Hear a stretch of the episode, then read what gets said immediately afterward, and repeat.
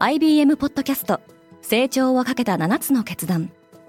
成長をかけた7つの決断とは今後3年間に世界を形作ると予想される7つのビジネストレンドについて IBM が何千ものクライアントとの対話に基づき提言をしたものです。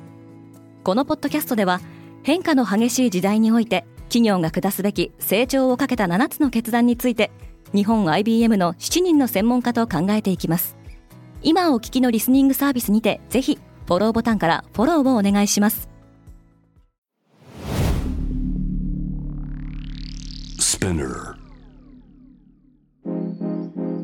おはようございます。平野真由です。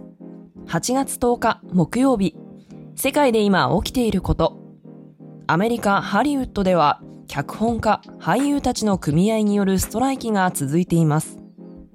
ただいまデイリーブリーフではリスナーアンケートを実施中。詳細は概要欄に記載しています。デイリーブリーフリスナーの皆様のご意見、ご感想をお待ちしております。このポッドキャストデイリーブリーフでは、世界で今まさに報じられた最新のニュースをいち早く声でお届けします。脚本家ストライキは101日目を迎える。ハリウッドでは水曜日、WGA 全米脚本家組合のストライキが100日目を迎えました。WGA はストリーミングサービス全盛の今低下の一途をたどっている脚本家たちの報酬の改善を求めると同時に映画・テレビ番組制作の現場での AI 使用に対する制限を設けるよう求めています。一方でエンターテインメント大手のディズニーが AI の可能性を探るべく専門のタスクフォースを立ち上げていることが話題になっています。ディズニー CEO のボブ・アイガーは7月に出演したテレビ番組で、ストライキに参加している脚本家、俳優たちの期待は現実的ではないとしています。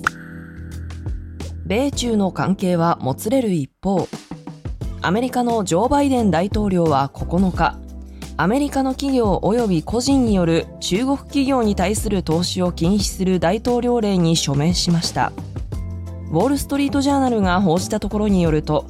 禁止対象となるのは半導体や量子コンピューターを開発する一部の企業とされています。また中国でビジネスを行うアメリカ国民に対しても半導体や AI への投資を行う際には政府への報告が義務付けられることになります。半導体をめぐる米中の対立関係は激しくなる一方ですがその発端はアメリカが国内企業に対してスーパーコンピューターや AI に用いられる先端半導体やその製造に必要なデバイスを中国に輸出することを禁じた2022年10月に遡ります。中国にはダブルデフレの懸念。国家統計局が発表した7月の消費者物価指数は前年同月と比べて0.3%落ち込みました。エネルギー価格の下落に加え若者の間でも節約志向が高まるなど消費の足取りが重くゼロコロナ政策が続いていた2021年2月以来2年半ぶりにマイナスを記録しました。7月は輸出高も2年以上ぶりの落ち込みを見せておりパンデミック後の経済回復が進まないことが浮き彫りとなった形です。中国では住宅販売も低迷しており専門家の間では物価と不動産価格がいずれも下落するダブルデフレのリスクが高まっているとの指摘もあります。ツイッターはトランプのアカウント操作に抵抗していた。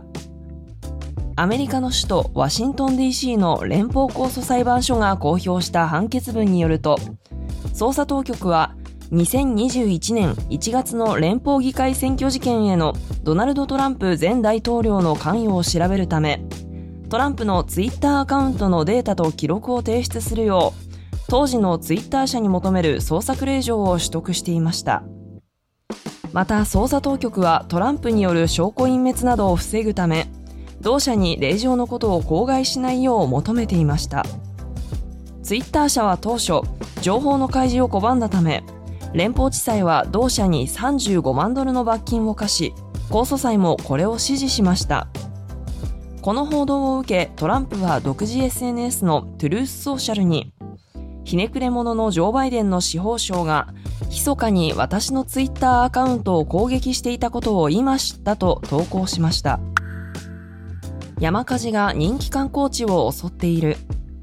ハワイのマウイ島で大規模な山火事が発生しこれまでに6人の死亡が確認され2000人以上が避難しています。大気が乾燥していたことに加えハリケーンドーラの強風で火災が拡大し人気観光地のラハイナでも被害が出ているそうです。地元メディアは観光客らが飛行機で島外に避難する予定だと報じています。またハワイ島の一部でも山火事が発生しておりハワイ州当局は非常事態宣言を発令しました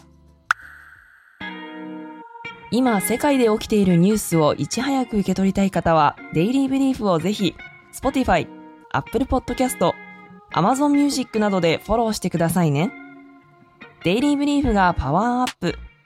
今ならデイリーブリーフプラスを1ヶ月無料でお試しいただけます。各週土曜日に一つのトピックを深掘りしたエピソード。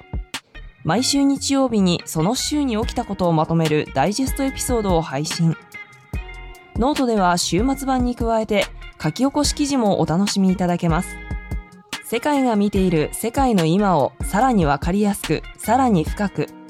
今すぐ概要欄からデイリーブリーフプラスにアクセスしてください。平野真由でした。今日も良い一日を。